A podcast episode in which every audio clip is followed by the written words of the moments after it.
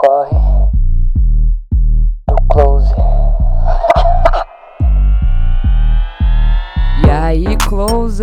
Como vocês estão, hein? Conta pra mim, a semana foi de corre ou foi de close? Eu sou Maria Clara e esse é mais um O Corre do Close. Nesse podcast, eu vou dar dicas de intercâmbio, falar da vida sofrida do imigrante e compartilhar histórias minhas ou não sobre os perrengues passados fora do Brasil. Se você caiu de paraquedas aqui nesse episódio, para tudo que você tá fazendo, vai lá, para aí e vai lá no Instagram, arroba o Corre do Close e segue o pod lá no Insta também, tá? E também aqui no Spotify tem como você deixar uma nota e deixa a nota 5, porque é o que estamos merecendo, né não? Hoje não tem história de perrengue, não tem áudio, vai ser só eu, você E a minha voz no seu ouvidinho.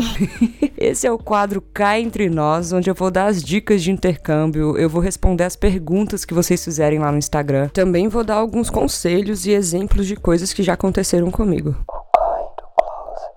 Como trazer meu pet para Austrália? Gente, sempre me perguntam como faz para trazer o meu cachorrinho, como faz para trazer um gatinho para Austrália. Perguntam se eu conheço alguém que já fez isso, se é difícil. Então, hoje eu vim trazer, né, algumas coisas que eu procurei aqui no site. porque eu também não sabia. Então, se você tem vontade de trazer, vai lá no site do governo e vê direitinho, mas eu vou só falar um pouquinho do processo de como é. E eu já adianto que é coisa pra cacete e muito dinheiro. No site tá dizendo assim: cães e gatos podem ser importados para a Austrália sobre condições estritas projetadas para gerenciar os riscos de biossegurança. Aí tem um passo a passo e eles separam os países em três grupos. O primeiro grupo que são Nova Zelândia, Norfolk Island e Coco Island. São só esses. O segundo grupo são American, Samoa, Barbados, Singapura, um tanto de lugar que não é o Brasil. O grupo 3, um tantão de lugar, tipo Argentina, Bulgária, Canadá, Greenland, Hong Kong, um montão de lugar e também não Tem o Brasil.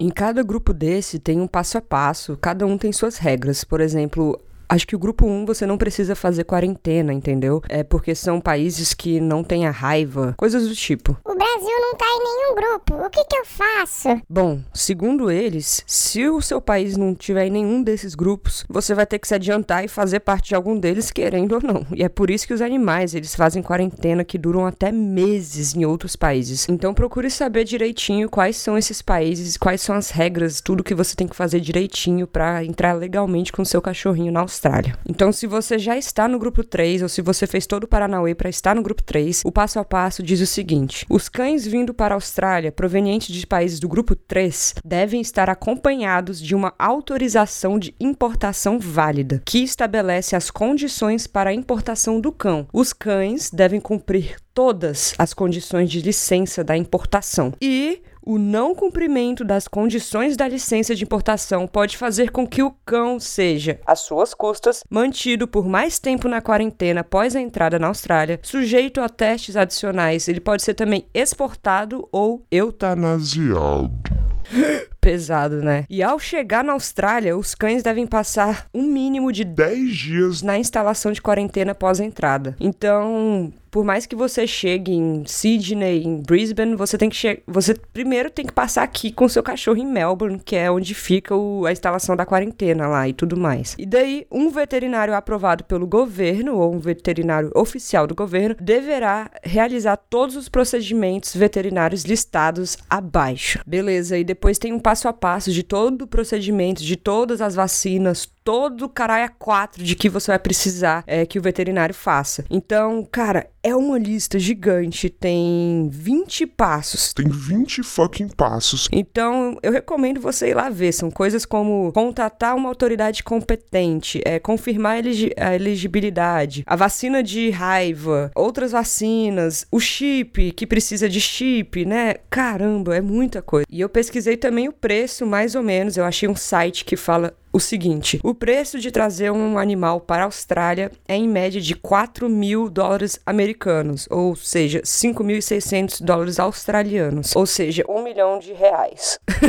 Mas aqui no site eles só falam de por exemplo, as taxas do veterinário, as taxas da companhia aérea, o preço da importação, né, do permite, do, da permissão, o preço das quarentenas, que custam mais ou menos 2.200 por cachorro. Enfim, é só isso, sabe? Tirando o todo o custo que você vai ter além disso. Então sai caríssimo. Eu acho caro, não sei se eu traria não, mas também, né, cada um é cada um. Na verdade, eu acho que eu não traria pelo processo, né? Pela burocracia, todo esse passo a passo, toda essa caralhada de coisa que tem que fazer. Porque o preço, se fosse só pagar, tamo aí, né? Toma aí o dinheiro, pronto, resolveu sua vida. Mas não é só isso, né? É bem complicado. Olha, eu acho que é isso que eu posso falar. Então, se você pensa em trazer mesmo seu gato ou seu doguinho, vê lá direitinho os passos, porque não é só isso que eu falei, obviamente, tem muitas outras coisas. Coloca no Google algo do tipo importando seu cachorro para a Austrália e vai aparecer um site do governo, que é o awe.gov.au